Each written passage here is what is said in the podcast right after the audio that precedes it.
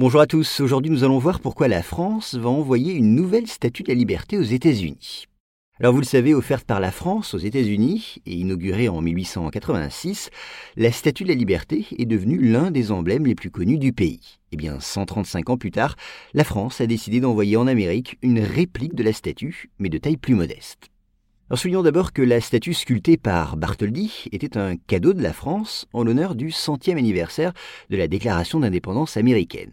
Et c'est pour cela que cette seconde statue, partie le 7 juin du Havre, doit à nouveau arriver sur place le 4 juillet, jour de la fête nationale.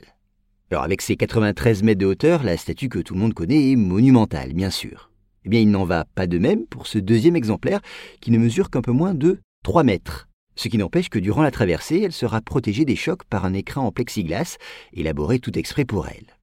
Mis au point avec la collaboration du Conservatoire national des arts et métiers, ce projet a pour but de renforcer l'amitié entre les deux pays, mais aussi de rendre hommage à cette liberté dont la statue est, dans le monde entier, l'un des symboles les plus parlants. Et sachez que si le projet émane des pouvoirs publics, il est financé par des capitaux privés. Mais où ira-t-elle? Eh bien, à son arrivée à New York, cette nouvelle statue de la liberté sera d'abord installée à Ellis Island, où arrivaient jadis les immigrants du monde entier. Elle sera donc face à son modèle qui domine déjà de toute sa hauteur Liberty Island, situé à moins d'un kilomètre.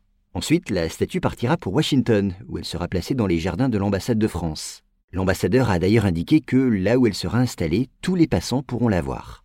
Mais attention, cette nouvelle statue de la liberté n'est pas destinée à rester pour toujours dans cet endroit, ni même aux États-Unis.